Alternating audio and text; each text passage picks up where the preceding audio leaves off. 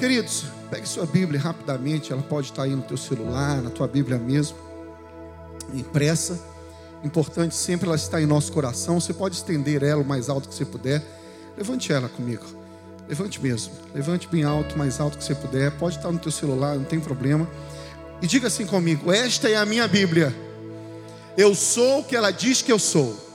Eu tenho o que ela diz que eu tenho. Eu posso fazer o que ela diz que eu posso fazer. Pai amado, nesse momento, Senhor, queremos te pedir que o teu Espírito Santo, como sempre habita em nós, ele venha nos convencer nesse momento, Pai, da tua palavra. Que Deus que tenha liberdade nesse lugar para trazer, para nos levar para um local de confronto, para nos levar assim, a um local de transformação, porque a tua palavra, Deus, ela gera fé em nosso coração, porque a tua, a tua palavra diz que a fé ela vem para ouvir, ouvir a palavra de Deus. Nós estamos aqui para ouvir a tua palavra, porque essa palavra ela transforma, Deus, ela nos confronta, ela muda a nossa história, Senhor. Em nome de Jesus oramos e te agradecemos. Amém. Queridos, é, nós estamos vivendo um tempo em que muito se fala em, em caminhar junto com pessoas. Igreja é um local para a gente caminhar junto, a gente não está só, nós não estamos só a gente sempre fica é, incentivando, dizendo assim: ó, você não está só. Nós temos os G6, nós temos né, as ferramentas para estar juntos. Aqui a gente tenta é, abraçar o máximo de pessoas possível. Nós, nós é, tentamos estar perto.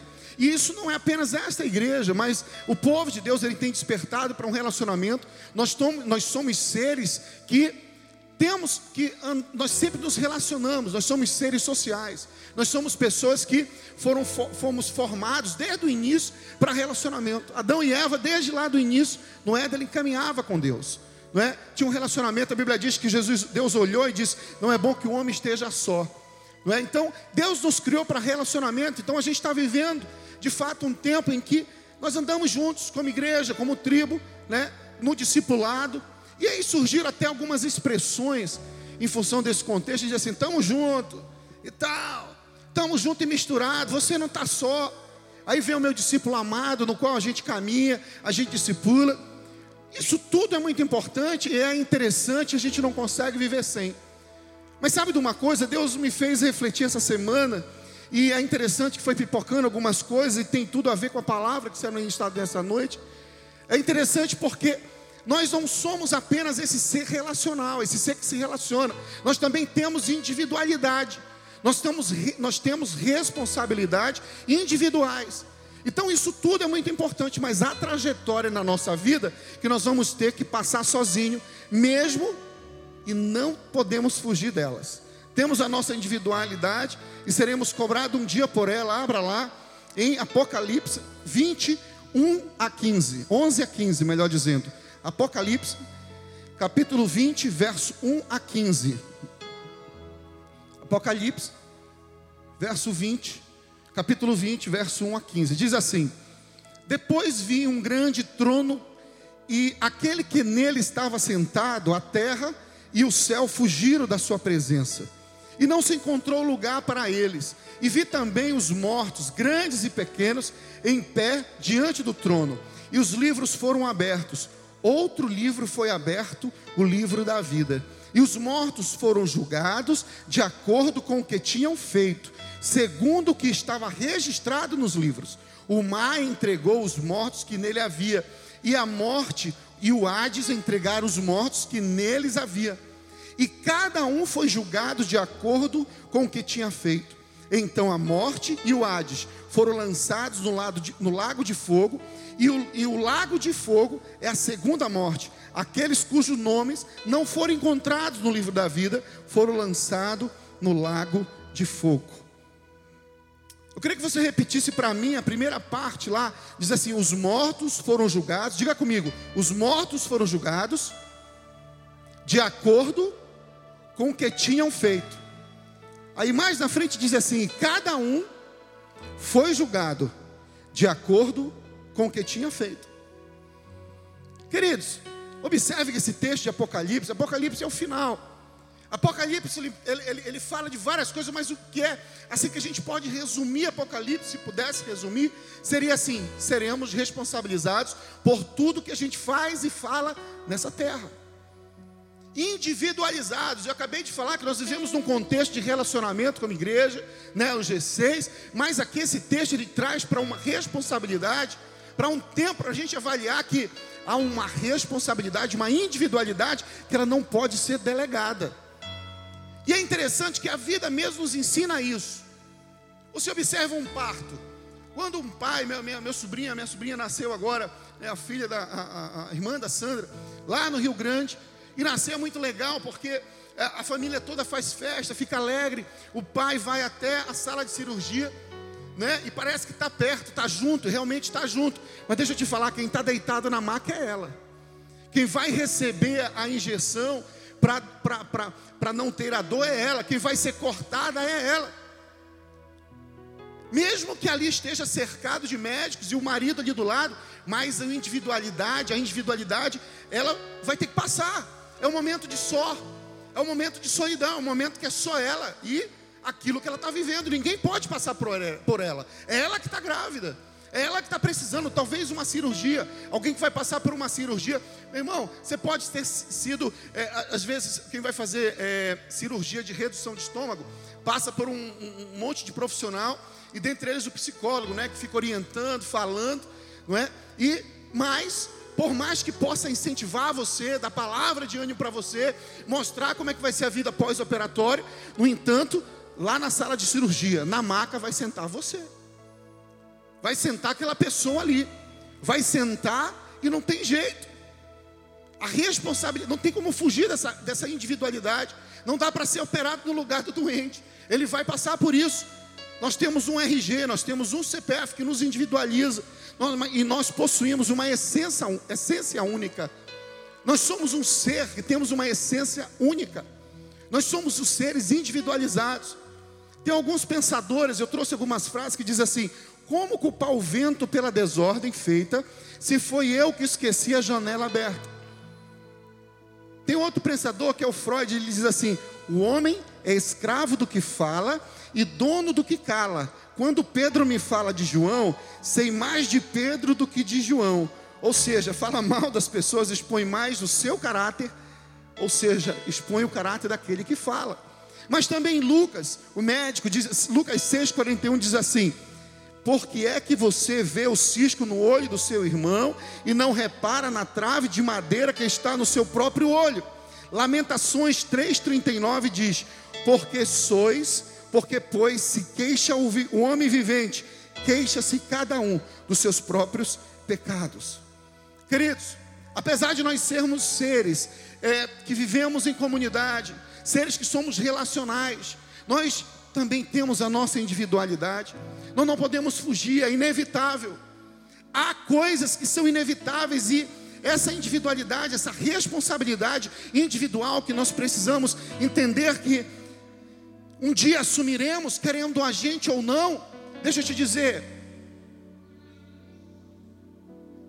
Deixa eu te dizer. Não, você pode fugir de uma igreja, você pode fugir da operação, você pode fugir da Receita Federal, você pode fugir de todo mundo. Você pode fugir da sogra, do sogro, da mulher, do marido, dos crianças. Você pode fugir de tudo, mas tem duas coisas que você não foge: da morte, do imposto, mas é verdade. Da morte, do juízo final. Vai ser um dia responsabilizado, chamado diante do trono e o Senhor vai dizer, vai julgar as suas atitudes e não tem as suas palavras, e não tem como você dizer foi ele ou foi ela.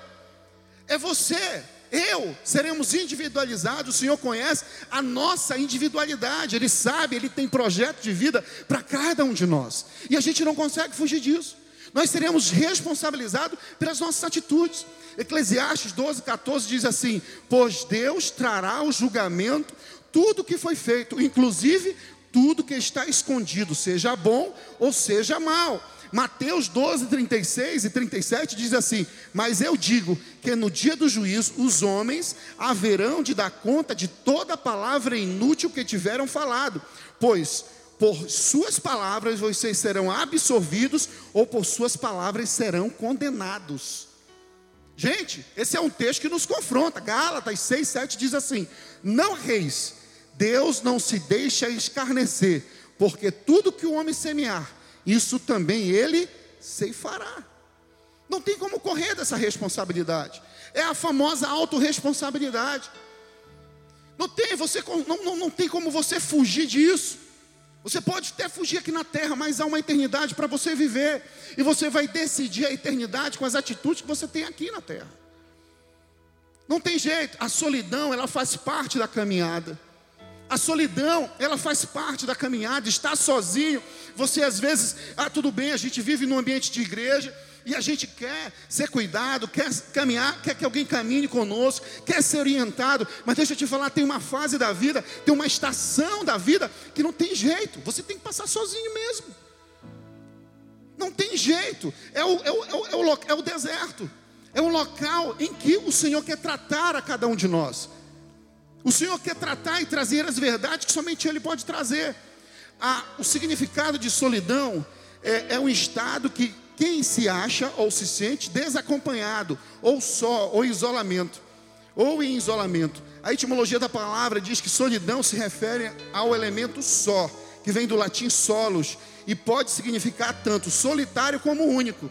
Há, portanto, dois tipos de solidão, e eu queria destacar aqui. Há uma solidão que gera angústia, e eu queria te levar lá para o Getsemane. Lá, a, a, a, a solidão que gera angústia ela, ela traz um sentimento de desamparo que aterroriza, representa perda, vivências de desintegração que estão ligadas à ansiedade. Esse é um local, é um, é, um, é um é momento que a gente passa mesmo. É um momento que a gente se sente desamparado. Que às vezes a situação até nos aterroriza, nos traz a desesperança. E eu quero te fazer pensar também que existe um outro tipo de solidão é o solidão que nos faz crescer. É no deserto que nos faz crescer. Existe um segundo tipo de solidão em que sentimos que estamos de posse da nossa própria companhia, ou no caso da companhia do Senhor. É um tempo com Deus, é um tempo para ouvir Deus. Jesus no deserto, 40 dias, é um exemplo disso. A gente não pode fugir da solidão. A gente não pode fugir de estar só. A gente não consegue fugir das responsabilidades que não tem que são indelegáveis. Não podemos, não podemos delegar aquilo que é indelegável. A minha responsabilidade diante de Deus, a minha responsabilidade também diante da minha família, diante das pessoas no qual eu me relaciono, ela é individual. Não tem como eu delegar. Observe bem. Existe o segundo tipo de solidão em que sentimos quando sim, eu já falei isso aqui. Uh, Moisés, eu trouxe o um exemplo aqui de Jesus no deserto. Moisés se encontrou também com Deus sozinho na sarça ardente e depois no Monte Sinai. Tem vários exemplos na Bíblia de pessoas que passaram pelo, pelo tempo de só, pelo estarem sozinhos, a estação da, da, da, da solidão. Estaram, estavam sozinhos, Eli lá na caverna, Davi lá na caverna, Jesus lá no deserto. É interessante que Jesus, Mateus 6, 6 diz assim: na verdade, Jesus nos ensinou até a orar. Tu, porém, quando orares, entra no teu quarto e fecha a porta, e orarás ao teu pai que está em secreto, e o teu pai que vem em secreto te recompensará. O Senhor ele nos ensina com a, a, com, com a forma dele, dele viver, ele é um exemplo que nós devemos seguir, e nem ele conseguiu fugir, e não, não fugiria da solidão, de estar sozinho, das responsabilidades que ele, ele tinha uma missão para cumprir aqui. Nós não podemos delegar, nós não podemos. É importante sairmos daqui entendendo que não é, não tem como você estar no local ou numa igreja. Muita gente vem para Lagoinha e diz assim, pastor, lá não me davam ouvidos, lá não me dava atenção, lá eu não era cuidado. Mas deixa eu te falar, reflete um pouquinho. Quando às vezes as pessoas me falam isso, mas você fez isso, tem uma ferramenta assim, assim, assim que eu conheço lá, e você utilizou? Não. Você não, mas isso não. Mas aí a gente entra no, na zona de conforto e diz assim: não, mas a culpa foi deles, porque de fato é uma zona de conforto. Porque a gente acaba tentando colocar no outro a responsabilidade que era nossa. Mas deixa eu te falar, Lucas 4 diz assim: que é uma das formas de solidão. Jesus cheio do Espírito Santo, voltou do Jordão e foi guiado pelo mesmo Espírito no deserto durante 40 dias, sendo tentado pelo diabo, nada comeu naqueles dias, ao fim dos quais teve fome. Observe que o próprio Espírito Santo de Deus levou Jesus para o deserto para um tempo a sós, para um tempo, para um tempo de relacionamento com Deus. Há um tempo em que ele estava ali sozinho. E foi depois de, foi depois de, ah, do batismo. Foi depois dele descer as águas do Rio, do Rio Jordão. O Espírito Santo de Deus, ou seja, ele estava ali. Imagina você, acabou de ser batizado, então aquele primeiro amor, é aquela alegria, é aquela, aquela força, aquela coisa de que o Espírito Santo está em ti, é o primeiro amor. E mesmo assim, ele foi levado lá para o deserto e passou o tempo dele de solidão, de comunhão com o Pai, e lá ele foi tentado por Satanás. Deus tem um propósito no deserto. Deus tem um propósito no deserto a finalidade era assegurar-nos de que temos um sumo sacerdote capaz de se relacionar conosco em todas as nossas debilidades e fraqueza. Hebreus 4:15 diz assim: "O nosso grande sacerdote não é aqueles, não é como aqueles que não são capazes de compreender as nossas fraquezas. Pelo contrário, temos um grande sacerdote que foi tentado do mesmo modo que nós, mas não pecou." Querido, entenda essa verdade do Senhor. Entenda essa verdade que está sendo ministrada nessa noite ao seu coração. Não delegue aquilo que é indelegável. Não fuja das suas responsabilidades. Não fuja das suas das consequências das suas próprias escolhas. Talvez você seja o principal, a principal empreiteira que o Satanás tem usado para cavar o poço que tem te enterrado. Deixa eu te dizer, o Senhor entende sobre ti. O Senhor também passou no deserto. O Senhor também teve esse tempo de confronto. Porque ele foi confrontado pelo próprio Satanás. E ele passou para que ele entendesse sobre nós, para entender sobre você. Ele entende sobre você. O, o Senhor ele não está no mundo das ideias. Ele passou, ele pagou, ele ah, deixou a sua glória e veio à terra como forma de homem. E ele passou tudo aquilo que hoje eu e você passa. Foi um preço que ele pagou. Hebreus é tão claro quando diz isso: nosso grande sacerdote não é como aqueles que não são capazes de compreender as nossas fraquezas. Pelo contrário, temos um grande sacerdote que foi tentado do mesmo modo que nós. O grande sacerdote passou por aquilo que hoje você passa. O grande sacerdote passou por aquilo que hoje você diz assim: parece que você é a única pessoa passando por isso. A natureza humana do nosso Senhor permite que Ele compreenda as nossas próprias fraquezas, por ter sido submetido à fraqueza também. Porque tendo em vista o que Ele mesmo sofreu, quando tentado, Ele é capaz de socorrer aqueles que também estão sendo tentados. Hebreus 2, 18.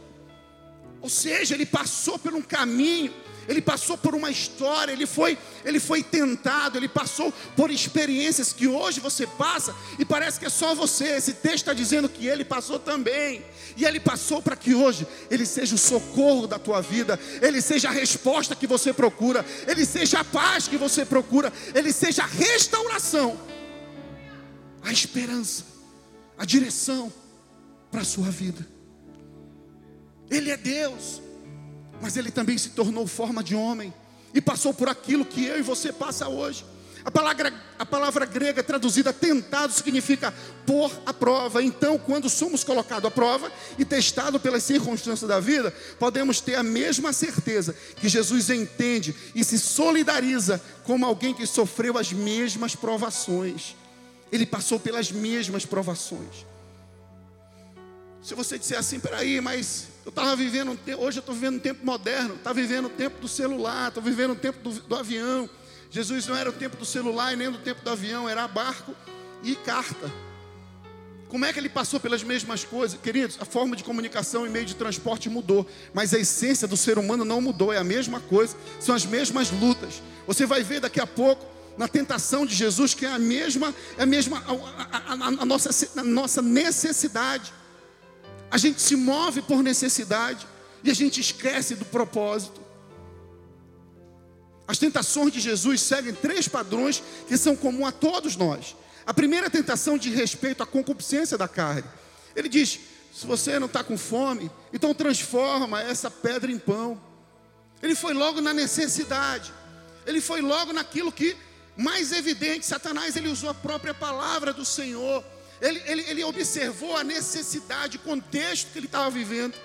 Então ele foi lá e entregou a fome com a vontade de comer. Aqui a gente aprende que Satanás ele sempre oferece a nossa vida, oferece a gente oportunidade para satisfazer ou para encaixar teoricamente, exatamente para suprir a necessidade que você acha que precisa. As oportunidades que Satanás apresenta a cada um de nós são oportunidades que parece que é a solução para a nossa vida. É a resposta que estávamos procurando.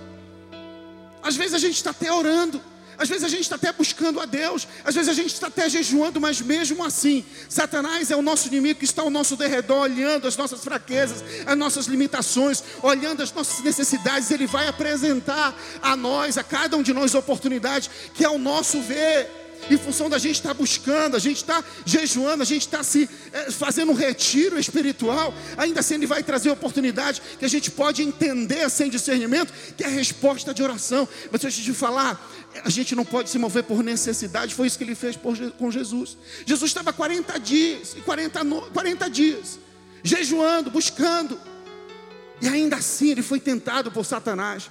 Satanás é audacioso, tentou o próprio Jesus, e ele sabendo que era Jesus, o Filho de Deus, você acha que ele não vai te tentar? Mas como foi que Jesus venceu a Satanás? Foi na palavra, não só de pão viverá o homem, mas de toda palavra que sai da boca de Deus. Ou seja, não se mova por necessidade, se mova pelo propósito do Senhor. O Senhor tem propósito na tua vida. Não se mova pela necessidade, porque a nossa necessidade é a expressão da nossa concupiscência é daquilo que a nossa carne clama, é daquilo que a nossa carne, na nossa carne deseja, e é nisso que o Satanás se movimenta. O Senhor fala ao nosso espírito, mas Satanás move, se move, fala conosco nas nossas necessidades, porque ele trabalha no engano, e o Jesus, o Senhor trabalha na verdade. Por exemplo, Satanás ele é, o, é, o, é o vendedor de água no deserto. Está ali um deserto. Vem o cara com a água pode, comprar, pode cobrar 15 reais uma água, amigo. 150 reais. Se você está três dias de sede no sol, você paga todo o dinheiro do teu bolso que tiver por uma água que vale um real aqui em Belém. E Satanás é aquele vendedor que ele vai vender aquela água, não pelo dinheiro que está no teu bolso, ele vai vender pela tua vida porque é a tua vida que Ele quer, Ele não se importa com dinheiro, Ele não se importa porque Ele é dono, ele, ele, ele, o mundo jaz no maligno.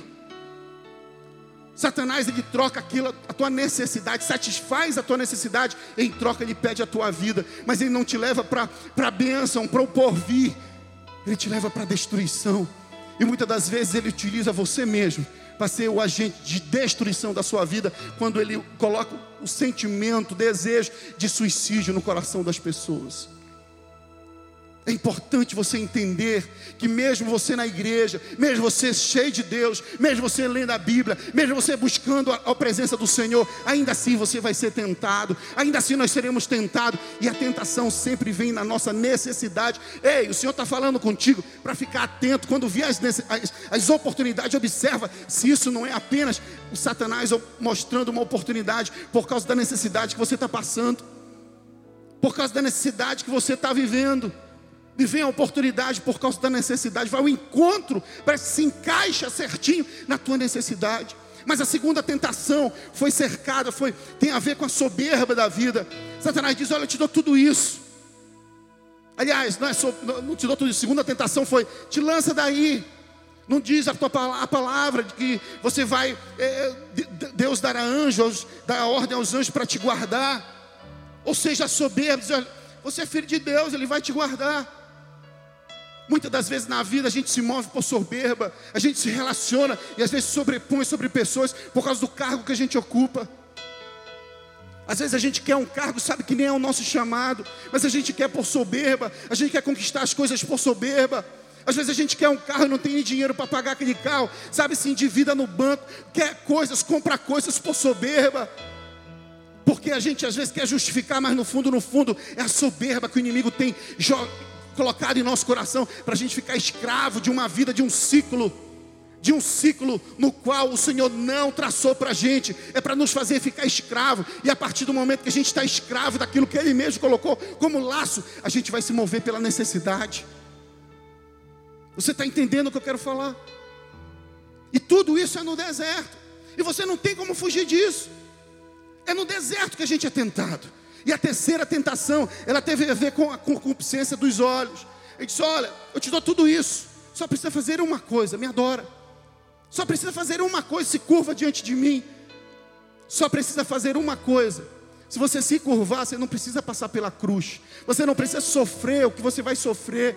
Ei, há um sofrimento tão grande para você passar. Eu te dou tudo isso. Você veio para buscar o mundo, eu já estou te dando o mundo. Eu já estou te dando um atalho. Ei, os atalhos te levarão para a morte. Os atalhos, o Senhor não traz atalhos para a gente. Há um caminho, há um caminho, há um caminho, há um destino traçado, há um propósito, há verdades que são inegociáveis. São inegociáveis. Nós não podemos negociar as verdades do Senhor, a santidade dele. Ele não deixou de ser santo porque o pecado entrou no mundo.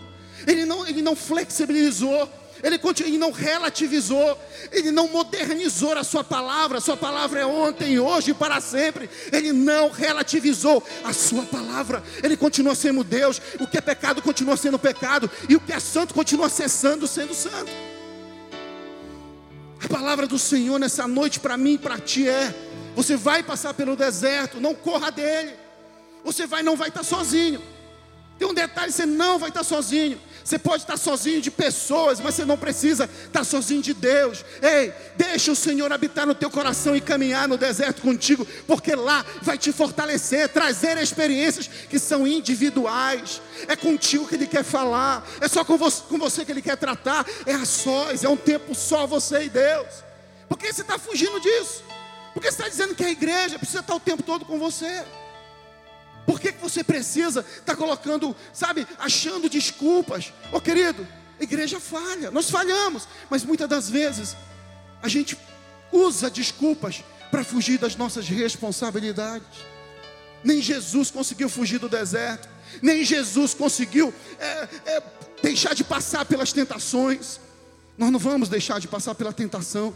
Mas assim como Jesus usou a palavra para que o inimigo fugisse, saísse, corresse, o Senhor está trazendo palavra ao teu coração nessa noite, para que você saia daqui cheio de fé, cheio de esperança, cheio de ousadia. E quando Satanás vier ofertar as, as, as suas bandejas, os seus banquetes, seus pratos de lentilhas, que você se utilize da palavra e que o Espírito Santo venha te dar discernimento. E esse relacionamento, essa, essa vida que está te afastando do Senhor, essa vida que está te afastando e te levando para o caminho de perdição. Hoje chegou o basta. Hoje chegou o basta. Hoje chegou o dia de mudança. E a decisão só está com você. Lá no Getsemane, Mateus 26, 36 a 45 diz: Em seguida, Jesus com eles. Jesus foi com eles a um lugar chamado Getsemane e disse aos seus discípulos: Assentai-vos aqui enquanto eu vou ali orar. E levando consigo a Pedro e os dois filhos de Zebedeu, Tiago e João, começou a entristecer-se e a angustiar-se. Então lhes disse: A minha alma está profundamente triste, até a morte. Ficai aqui e vigiai comigo. Adiantando-se um pouco, prostou-se sobre o seu rosto, orando e dizendo: Meu pai, se possível, passa de mim esse cálice. Todavia não seja como eu quero, e sim como tu queres. E voltando para os discípulos, achou-os dormindo e disse: Pedro, então nenhuma hora pudeste nos vigiar comigo, vos vigiar comigo. Vigiai e orai para que não entreis em tentação. E o espírito, na verdade, está pronto, mas a carne é fraca.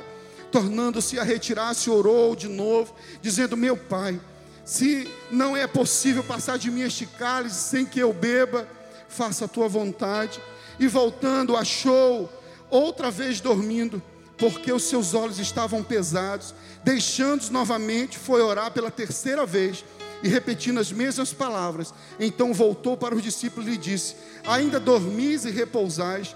Eis que é chegada a hora, e o filho do homem está sendo entregue nas mãos dos pecadores. Levantai-vos, vós, eis que o traidor se aproxima.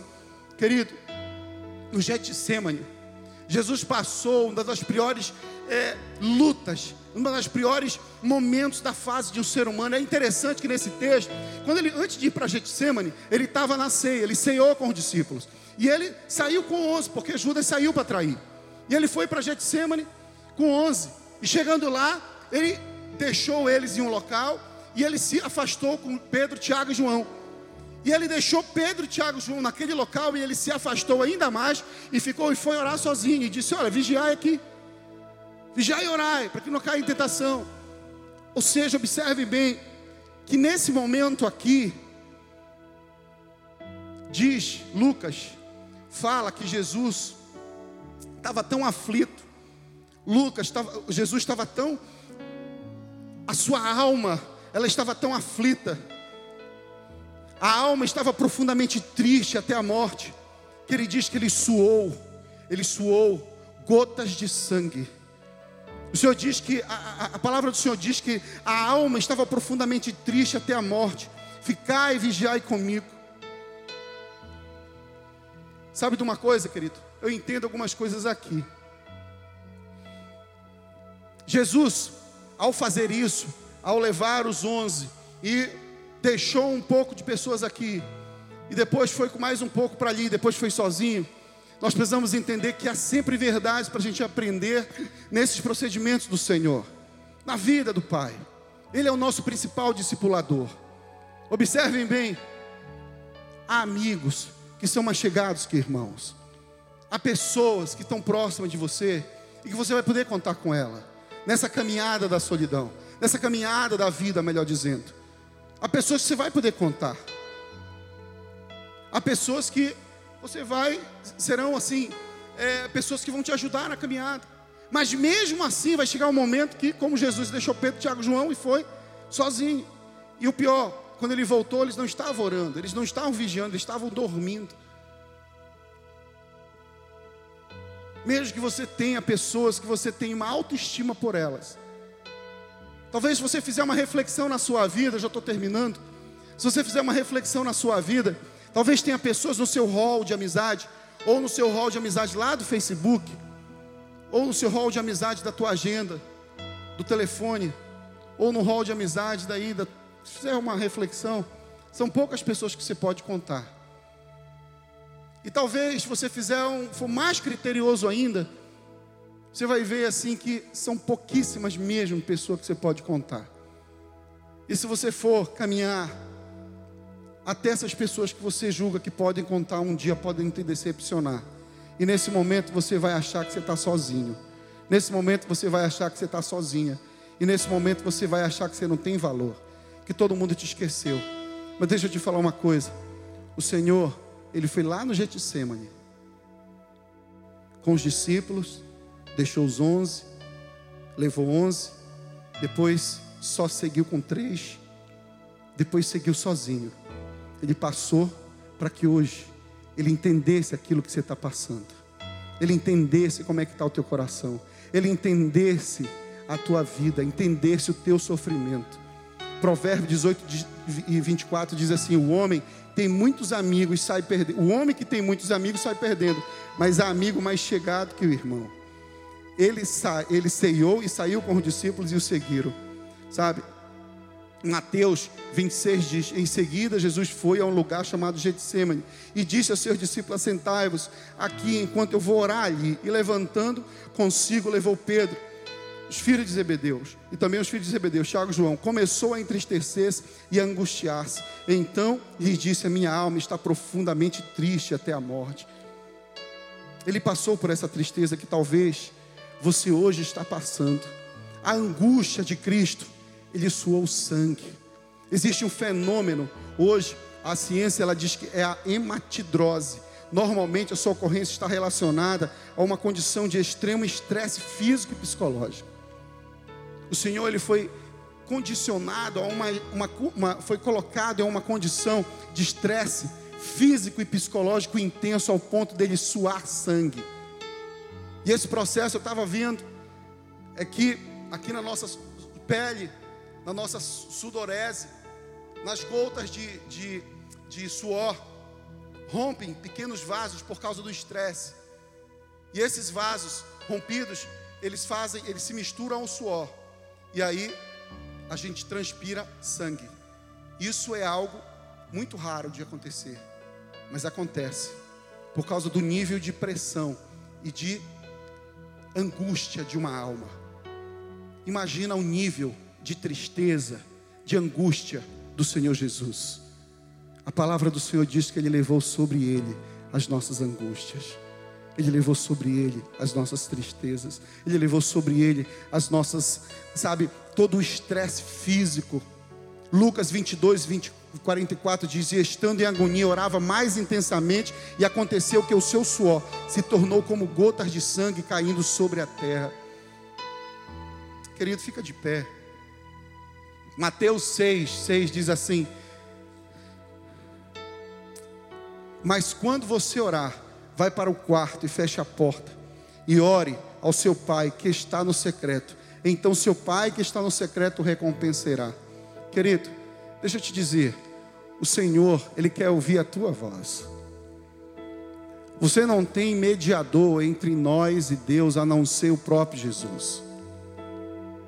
O sofrimento que talvez você diga assim: eu estou só, eu estou só, ninguém me socorre, a igreja não me ama. Deixa eu te dizer, é uma estação que você está vivendo, talvez. É uma estação que talvez você esteja numa rotina de sair daqui para ali, achou que ninguém te deu atenção. Sair daqui e vai para ali porque achou que agora sim é um local de novos começos, então pronto, todo mundo vai me amar, não há falha. Deixa eu te dizer, não é isso, é aqui dentro. Não é lá fora, é aqui dentro do teu coração. É aqui dentro do meu coração. É preciso passar por essa estação. É preciso passar e entender que não tem como fugir das suas responsabilidades. É a sua individualidade. Não tem como fugir disso.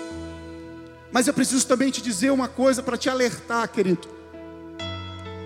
Sabe de uma coisa, quando a gente vê a história de José, José, ele tinha amigos, ele tinha irmãos, melhor dizendo, que no qual ele contou sonhos, e o que foi que os irmãos de José fizeram? Quando ele contou os sonhos, vendeu, colocou no poço, jogou no poço,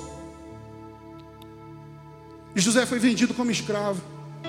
Sabe, às vezes as pessoas que estão próximas de você, que hoje talvez você reclama, não tem ninguém próximo de mim. É bom quando tem um amigo, mas talvez esse amigo, essa pessoa que está próximo de você, talvez é alguém que o Satanás tem colocado, plantado para roubar os teus sonhos, para matar você, para vender você. Talvez o seu coração, o coração dessa pessoa tenha sido tomado por inveja.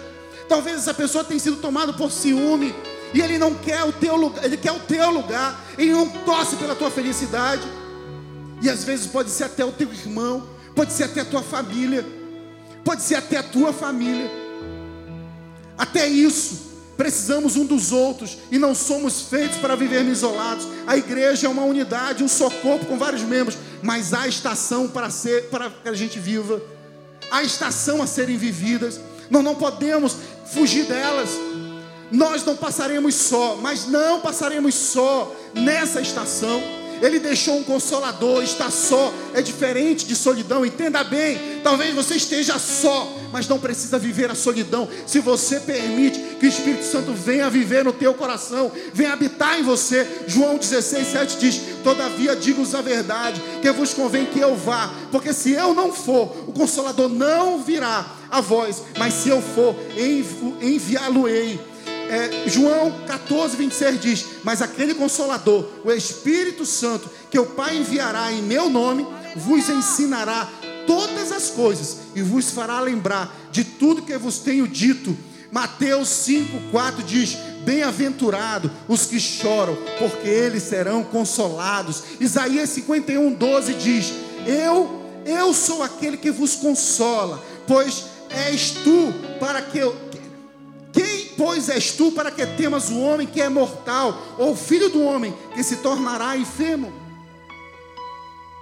Apocalipse 7,16 diz: Nunca mais terão fome, nunca mais terão sede, nem sol, nem calma alguma cairá sobre eles, porque o cordeiro que está no meio do trono os apacentará e lhes servirá de guia para as fontes das águas vivas, e Deus limpará os seus olhos toda a lágrima. Ei! Essa estação que você está vivendo não precisa estar sozinho, não. Ele enviou o Consolador para nos consolar, para nos orientar, para nos dar direção. Para... Ele já sofreu para que nós não sofrêssemos. Nós podemos até passar pela tribulação, nós podemos passar pela, pelas provas, mas a gente não precisa deixar descer para o coração. Rapidamente aqui eu quero só trazer um destacar aqui para você o processo, porque lá no Getsemane eles espremiam as azeitonas para extrair cinco tipos de diferentes óleo ou azeite. A depender do nível, o processo era utilizado no prensado desses cinco tipos de azeite. Vamos extrair as lições espirituais. Então, o primeiro processo, o azeite torna-se um produto alimentar. Lá no Getsemane era o local de produção de óleo, de azeite. Então, o azeite torna-se um produto alimentar, é o primeiro processo do azeite, da, da azeitona. Esse tipo de óleo é considerado como um alimento nutritivo, saboroso e saudável. Em Lucas 22 diz: Jesus é o alimento da nossa alma. Antes de subir ao Getsemane, Jesus celebra a ceia com seus discípulos e se apresenta como pão e como vinho. Ele é o nosso alimento. O segundo processo, o segundo processo, o azeite, torna-se combustível para eliminação. Esse tipo é, de óleo é considerado como combustível para alimentar ou para iluminar, iluminar ser usado nas lamparinas da antiguidade. João 8,12 diz: Jesus é a luz do mundo. O terceiro processo diz: o azeite torna-se um unguento. Esse tipo de óleo é considerado como remédio para cicatrização dos ferimentos, combate das bactérias, expele insetos e Isaías 53 diz: Jesus é a nossa cura, pelas suas pisaduras nós fomos sarados. O quarto processo, o azeite torna-se em óleo da unção. Esse tipo de óleo é considerado como revestimento do Espírito sobre a nossa vida. Em Isaías 61 diz: Jesus é ungido de Deus para fazer o bem. O quinto processo, o azeite torna-se a borra de sabão. Esse tipo de óleo é considerado como sabão utilizado para limpeza e remoção das sujeiras. 1 João 1,7, Apocalipse 7,13 diz: O sangue de Jesus nos limpa e nos purifica de todo pecado. A conclusão é que Jesus no Getsemane não desistiu e tornou o meu lugar de assombração e pesadelo em um lugar de novos começos. Local de novo começo foi criado pelo próprio Senhor, lá na cruz por nós. Nós não podemos esquecer que um dia nós seremos julgados pelas nossas atitudes. Eu comecei o primeiro texto que eu li em Apocalipse 20. Fala que os mortos foram julgados de acordo com os que tinham, com o que tinham feito. Cada um foi julgado de acordo com o que tinha feito. Nós não podemos fugir das nossas responsabilidades a um local, a uma estação que talvez você esteja vivendo e que o Senhor, talvez você esteja olhando para o lado, olhar para o outro, não tem ninguém caminhando contigo. Talvez você se sente só, mas talvez essa fase de só, estar só, você não precisa sentir solidão, porque há um, há um consolador, porque Ele foi e deixou o consolador para nos consolar, para nos guiar, para nos direcionar, para trazer paz, ele passou, ele viveu aquilo que eu hoje está vivendo, tá, eu e você pode estar tá vivendo hoje. Ele passou por um processo de sofrimento, ele foi exprimido, ele foi tentado, ele suou sangue, para que hoje ele pudesse entender sobre você, ele entender sobre mim, ele te dá o um abraço, e o abraço do Senhor ele transforma. João 14, 18 diz: Eu não vos deixarei órfão, voltarei para vós. Ele vai voltar para nos buscar, querido. Ele morreu, mas ressuscitou e vai voltar para nos buscar. A Bíblia diz assim: Não se turbe o vosso coração, crede em Deus e crede também em mim. Na casa do meu pai há muitas moradas. Se não fosse assim, eu vos teria dito, pois vou preparar o lugar. E se eu for preparar o lugar, eu virei outra vez e os levarei para mim mesmo, para que onde eu estiver estejais vós também. O Senhor traçou um plano de salvação para a tua vida. O Senhor traçou um plano de salvação para a humanidade.